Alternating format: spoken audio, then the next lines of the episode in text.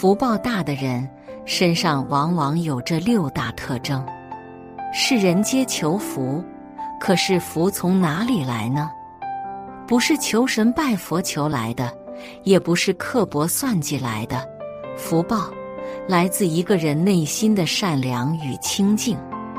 再多金银财宝不及内心的清凉与自在，良田万亩不及我梦稳心安。真正有福报，不是指这个人多么有钱有权，而是这个人积了多少善业福德。积攒再多钱财，无常一到，钱财如流水，什么都抓不住。而一个人的善业不会流失，随业流转，受益多生多世。常言道：“有福之人不用忙，无福之人跑断肠。”福报大的人，想要什么都是不太费力的，舒舒服服，轻轻松松。就能得到。活得太辛苦，是因为福报不够。福报不够的人，就算再怎么努力，也收效甚微。正所谓“精勤如山王，不如积微福”。所以，无论我们想要什么，切记要从根源上下功夫，也就是从福报上下功夫。佛门里说。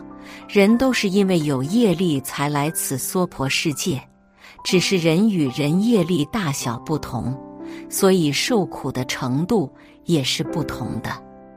业障重的人福气比较薄，这样的人往往一生比较辛苦；业障轻的人福报还是比较多的，这样的人活得相对比较轻松容易些。一个人福德的大小，决定他人生苦乐的程度。人为什么要修福？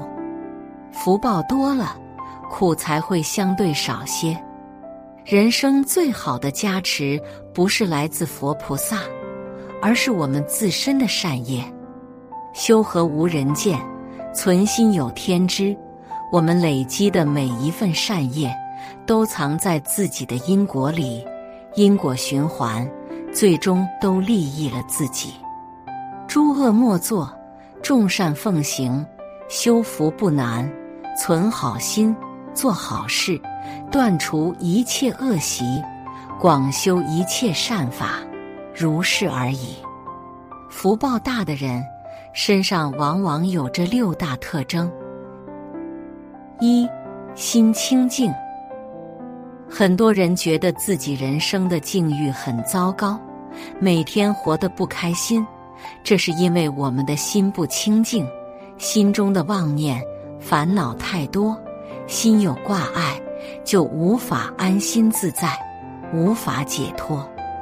其实，再深的佛法都不及我们那颗清净的心。人心中有什么样的念头，你内心的磁场。影响着你对人生、对世界的认知和感受。如果你的心是散乱的，你内心的磁场也是紊乱的。心乱，一切就乱了。这样的人是没有福气、没有智慧的。佛门里有句话叫“口念弥陀，心散乱，喊破喉咙也枉然”。如果你带着散乱心去念佛，就是念上千遍、万遍，也丝毫不会有什么受益。心无挂碍，方能度一切苦厄；内心清净，烦恼才会无处遁形，智慧之光才会熠熠生辉。二，乐善好施，不计较。世上最有智慧的修福，莫过于布施。布施不是必须要你捐钱。真正的布施是什么？是与人方便，给人欢喜，给人利益。愚痴自私的人认为布施是吃亏，实则恰恰相反。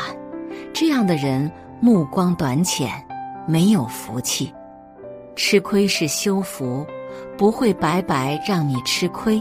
人在做，天在看，吃亏不会亏。吃亏有后报。有个词叫破财免灾，其实就是告诉我们不失修福德，可以帮人消恶业、避恶果，就是这个道理。人为善，福虽未至，祸已远离。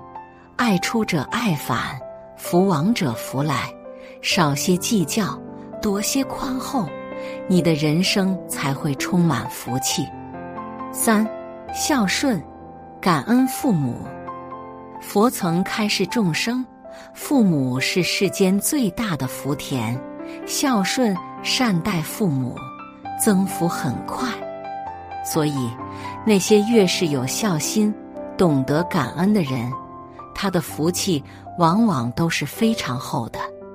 做人再有能耐，再有本事，若不恭敬父母，他的福报就会很快被消耗掉，导致越来越贫苦。人的福气来自他内心的善良与慈悲，慈爱父母。其实就是对佛菩萨最深的敬意和恭敬。佛不需要你拜他，而需要你有一颗感恩的心。其实堂前父母就是我们最亲的佛菩萨，堂上双亲你不孝，一心拜佛有何用？四心存敬畏，谦卑低调。人越是有钱，越要低调；越是富贵。越要谦卑，谦卑淡泊，才能滋养更多福报。人要有敬畏之心，敬畏天地，敬畏因果轮回，不要去炫耀。越是炫耀什么，越容易失去什么。得到了要珍惜，莫要得意忘形，给自己感召业障。懂得谦虚，仁德吉祥。吉人自有天相，得失看破，修平常心，发上等愿，结中等缘，享下等福，则高处立，就平处坐，向宽处行，乃修福大智慧。五心量大，容天下。一个人他的福报的大小，也要看他的心量，心量越大。福报越大，智慧也越大。